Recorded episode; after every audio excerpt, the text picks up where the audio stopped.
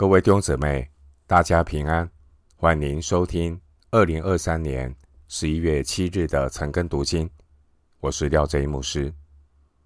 今天经文查考的内容是《箴言》十三章一到十二节，《箴言》十三章一到十二节内容是关于说话与财务的教导。首先，我们来看。箴言十三章一到六节：智慧子听父亲的教训，亵慢人不听责备。人因口所结的果子必享美福，奸诈人必遭强暴。谨守口的得保生命，大张嘴的必致败亡。懒惰人羡慕却无所得，殷勤人必得丰裕。一人恨恶谎言，恶人有臭名，且致惭愧。行为正直的有公义保守，犯罪的被邪恶侵覆。箴言十三章内容有四个重点：一到六节是关于口舌的运用和操练；七到十一节是关于财富的舍弃和积累。十二到十九节是关于愿望的实现和破灭，二十到二十五节是关于永恒的产业和传承。我们先来看经文一到六节，主题是口舌的运用和操练。经文第一节，智慧之子和谢曼人，他们的分别在于他们的耳朵。和嘴巴，智慧之子开通耳朵，却谨守他的口；而谢曼人却是关闭耳朵，却大张嘴。一个人如果在家中不肯受教，他在社会上也将成为一个固执、不受欢迎的谢曼人。经文二到三节。是一对平行的句子，内容是关于口舌的运用。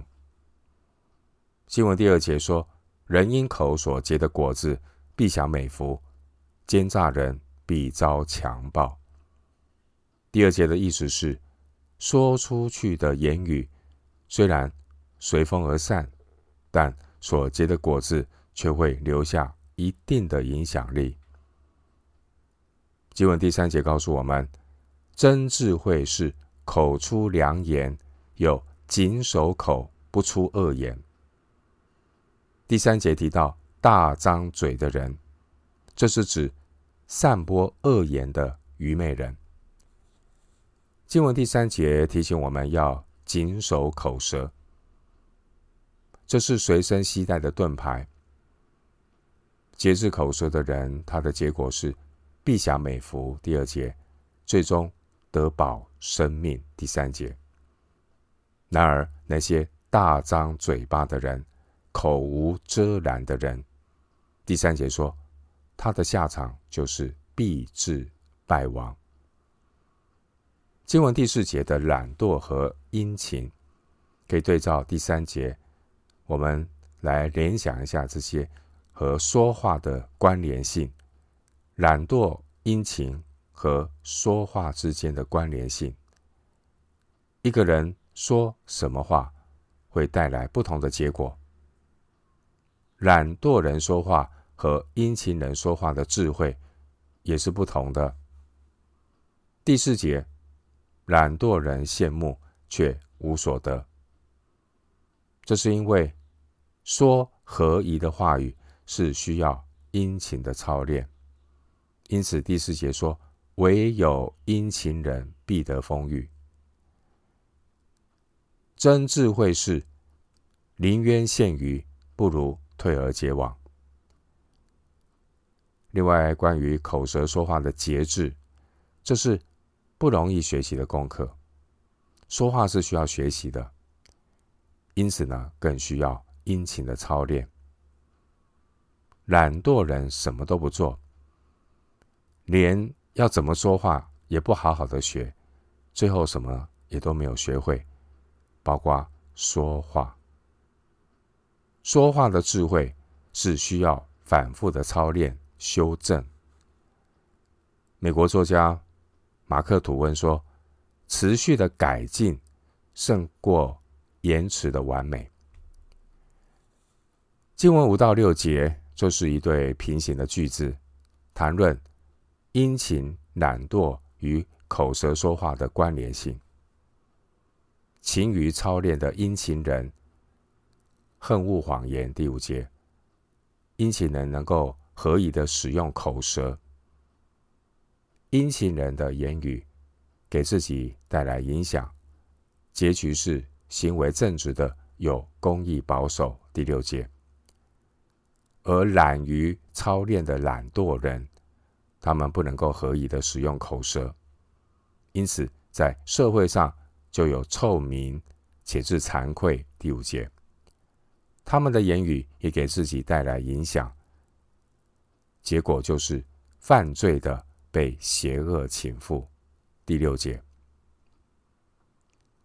回到今天的经文，箴言十三章七到十二节。假作富足的，却一无所有；装作穷乏的，却广有财物。人的资财是他生命的赎价，穷乏人却听不见威吓的话。义人的光明亮，恶人的灯要熄灭。骄傲直起争竞，听劝言的却有智慧。不劳而得之财，必然消耗。勤劳积蓄的必见加增，所盼望的迟延未得，令人心忧；所愿意的领导，却是生命树。经文七到十一节是一个段落，主题是财富的舍弃和积累。经文第七节的广有财物和十一节的必见加增，彼此呼应。经文第七节说：“假作富足的，却一无所有。”意思是假装成功去骗取别人的尊重。第七节说：“装作穷乏的，却广有财物。”这是指一个人刻意低调，是吝啬的守财奴。以上两种作假，都是神所憎恶的体贴肉体。自作聪明，诚实的品德，诚实的品德和一个人的贫富程度无关。经文第七节的假作富足的，却一无所有，与第四节的懒惰人羡慕却无所得，彼此对应，表明装作富足的实际上是一个懒惰人。经文八到九节是一对平行的句子，内容是谈论财富的舍去。经文第八节，人的资财是他生命的赎价，因为资财可以用来补偿自己的过错。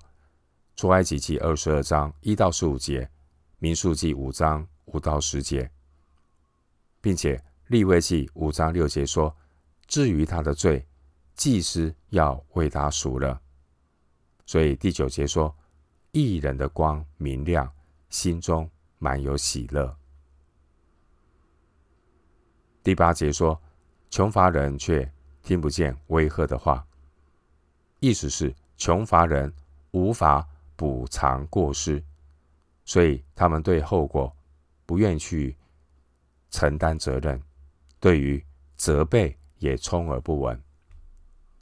然而，亏负人这件事情，就是干犯耶和华。民数记五章六节，即便是穷乏人，也是如此。律法之前，人人平等，不能够因为是穷乏人，就可以一味的耍赖，成为第九节的恶人。经文第九节说，恶人的灯要熄灭，毫无盼望。第八节的穷乏人。与第九节的恶人原文是谐音。第八节听不见威吓的话，意思就是第一节的不听责备，这是表明那些一无所有的穷乏人，实际上就是第一节不肯受教的谢曼人，也是没有盼望的恶人。经文十到十一节内容是一对平行的句子，圣经原文开头出现两个词汇，也就是第十节的骄傲，还有第十一节的不劳之财的财。骄傲和财这两个字都是押尾韵，因此呢，十到十一节谈论的主题就是财富的积累。